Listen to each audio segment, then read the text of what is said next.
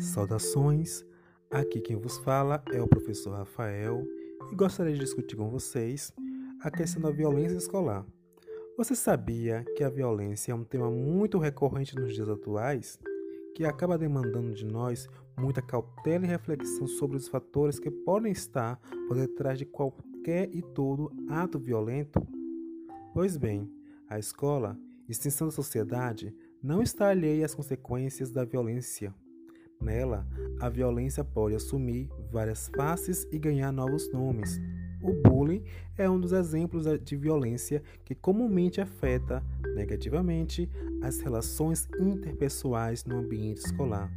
No Brasil, a Lei Federal 13.185, de 6 de novembro de 2015, define o termo bullying como sendo uma intimidação sistemática consistindo em todo ato de violência física ou psicológica, intencional e repetitivo, que ocorre sem motivação evidente, praticado por indivíduo ou grupo contra uma ou mais pessoas, com o objetivo de intimidá-la ou agredi-la, causando dor e angústia à vítima. A partir desta lei, as escolas ganham centralidade no combate à prática do bullying, pois, como já é de conhecimento geral, tal prática é um ato violento muito comum nas relações interpessoais entre crianças e adolescentes em fase escolar, momento em que eles podem estar inseridos em uma relação no qual há desequilíbrio de poder.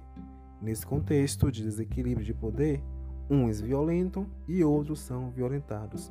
Porém, ambos os lados sofrem. Então, aqui finalizamos a nossa comunicação. Até mais.